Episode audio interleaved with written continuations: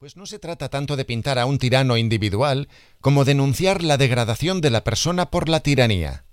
Ese afán de totalidad que singulariza a Valle le lleva a concebir una república imaginaria, la de Santa Trinidad de tierra firme, de quinta esenciarse la América hispana mediante la concurrencia significativa de tres castas, cada una representada por tres individuos. Los insurgentes son criollos. Filomeno Cuevas, el doctor Sánchez Ocaña y Roque Cepeda en quien Valle expresa su admiración por el personaje histórico de Francisco Madero. Frente a ellos, los despreciables gachupines, el embajador de España, el ricacho Donceles y el usurero Peredita. Y son indios el revolucionario Zacarías el Cruzado, el paria que sufre el duro castigo del chicote, en palabras del mismo Valle a Martínez Sierra, y Santos Banderas, el tirano con rasgos no sólo de un autócrata, sino como el novelista reveló en una carta a Alfonso Reyes, del doctor Francia, de Rosas, de Melgarejo, de López y de don Porfirio, Porfirio Díaz contra el que luchó Madero.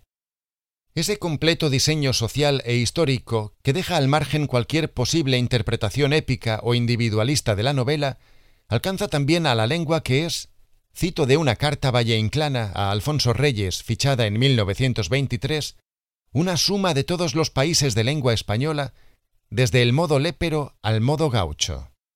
En cierto modo se puede afirmar, por lo tanto, que Valle no escribe su tirano banderas en castellano ni en español, sino en una coiné hispánica de inacabables fronteras que van desde California a la Patagonia, a lo que hay que añadir, en esta como en otras obras de su autor, numerosos galleguismos léxicos y sintácticos, voces arcaicas y hablas jergales una lengua de todos que proclama el ideal de una comunicación democrática y universal, acorde con los estímulos ideológicos que la fascinante historia del primer tercio del siglo XX propiciaba.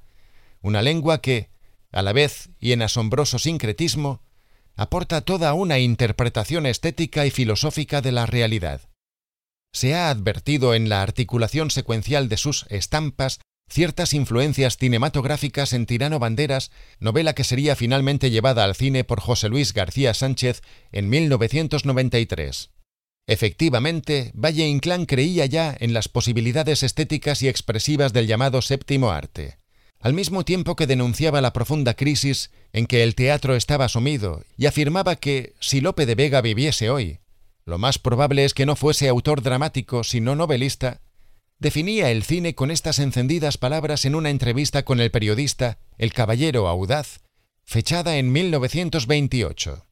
Ese es el teatro nuevo, moderno, la visualidad. Más de los sentidos corporales, pero es arte, un nuevo arte. El nuevo arte plástico, belleza viva. El ejemplo de Valle Inclán es sumamente representativo en cuanto a un proyecto experimental de aprovechamiento y fusión de teatro, narración novelesca y cine, y en ese sincretismo puede residir, en gran medida, el aura de modernidad que su obra literaria en general y Tirano Banderas en particular conserva hasta hoy.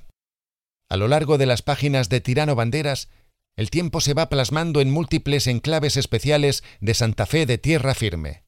El cuartel del presidente y su cárcel de Santa Mónica, el casino español y la redacción del periódico que define los intereses de sus socios gachupines el Circo Harris y el Bordel de la Cucarachita, la legación española y la embajada inglesa.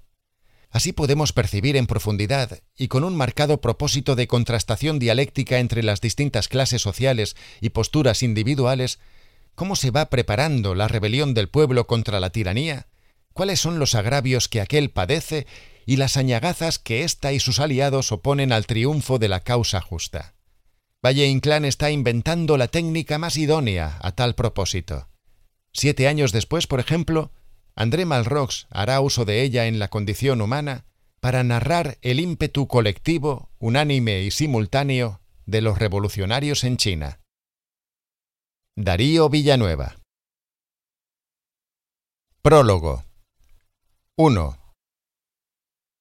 Filomeno Cuevas, criollo ranchero, había dispuesto para aquella noche armar a sus peonadas con los fusiles ocultos en un manigal, y las glebas de indios, en difusas líneas, avanzaban por los esteros de Ticomaipu. Luna clara, nocturnos horizontes profundos de susurros y ecos. 2.